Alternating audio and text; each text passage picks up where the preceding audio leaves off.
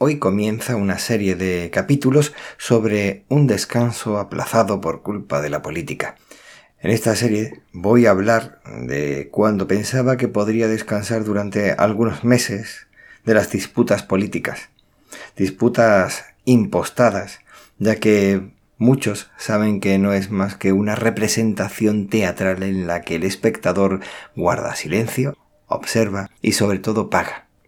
Si vamos a unas elecciones generales en diciembre, o eso decían, ahora será para el 23 de julio, así que mi gozo en un pozo. Ahora comienza un nuevo episodio de Diario de Argifonte, el podcast de Víctor Gravier.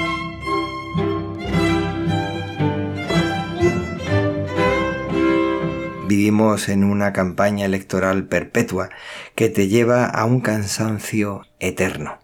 No porque canse votar, sino porque te das cuenta que estás aburrido de tratar con críos peligrosos en tu día a día.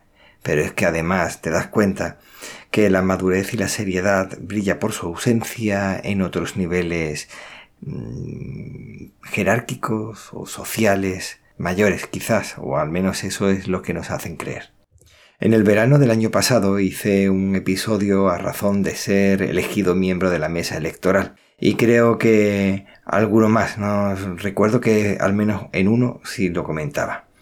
Y comentaba que como en 2020 el presidente de la comunidad autónoma andaluza inauguraba el tramo terminado hacía ya meses en el mismo corazón de Málaga. Concretamente el día 23 de abril del 2022, aunque el 27 de marzo del 2023 volvería a inaugurar el mismo tramo, un año y 27 días después.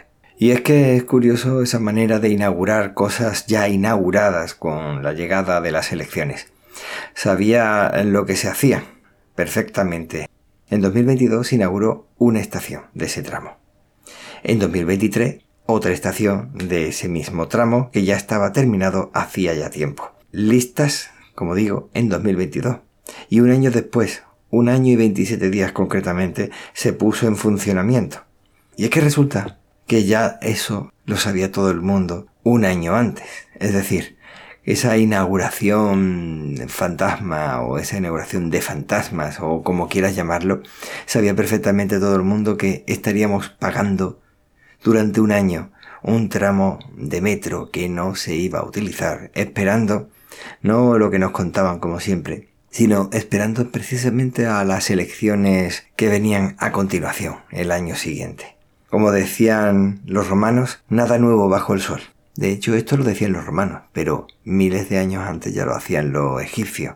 Me refiero a la usurpación de méritos ajenos, la damatio memoriae, una condena de la memoria, como si los logros presentes nada tuvieran que ver con las gestiones pasadas. Con lo que un año y 27 días después pagando sin usar una red de metro, culpando a la única administración que no tenía la misma empresa, que no poseía la misma empresa, quiero bueno, quiero referirme al mismo partido político, era la causante de esa imposibilidad de que funcionara. Si antes resulta que era la Junta Andalucía la que impedía el funcionamiento correcto, la instalación, el, todo.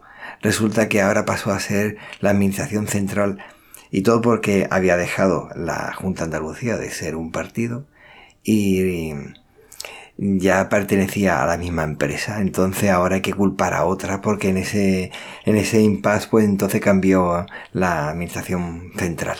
No estoy defendiendo ni a uno ni a otro. Simplemente es que cansa escuchar eh, culpabilizar a uno y a otro. Esto es lo que digo críos, críos con mm, nuestro dinero, que se encargan de culpar a uno y a otro cuando si tú eres incapaz de hacer una gestión, eres tú el que eres incapaz. Y si no, muéstralo claramente. Señores, esto es lo que ocurre. Pero no decirlo en un periódico, directamente a un juzgado.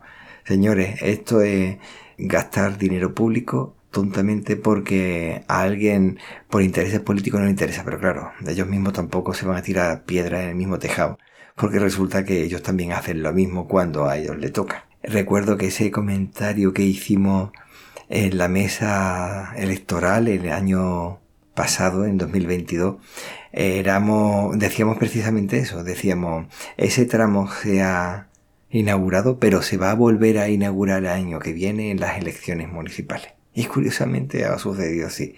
y no somos politólogos, ni somos analistas políticos, ni nada de esto. Resulta que es que simplemente somos ciudadanos que estamos empezando a hartarnos un poco de esa visión de la política como una forma de utilizar el dinero público como si el dinero público fuera suyo y, no tuyo para pagar sus cosas como resulta que como si no fueran nuestras. De manera que al final este es el primer episodio y hablo de el metro, pero es que hay más temas. Más temas que encima estoy muy harto de escuchar. Muchísimas gracias por escuchar por dedicarme un poquito de tu tiempo valioso. Cuídate para poder cuidar a los demás. Y recuerda que el tiempo corre, vuela, así que apresúrate despacio. Puedes encontrar las vías de contacto en los comentarios del podcast. Hasta luego.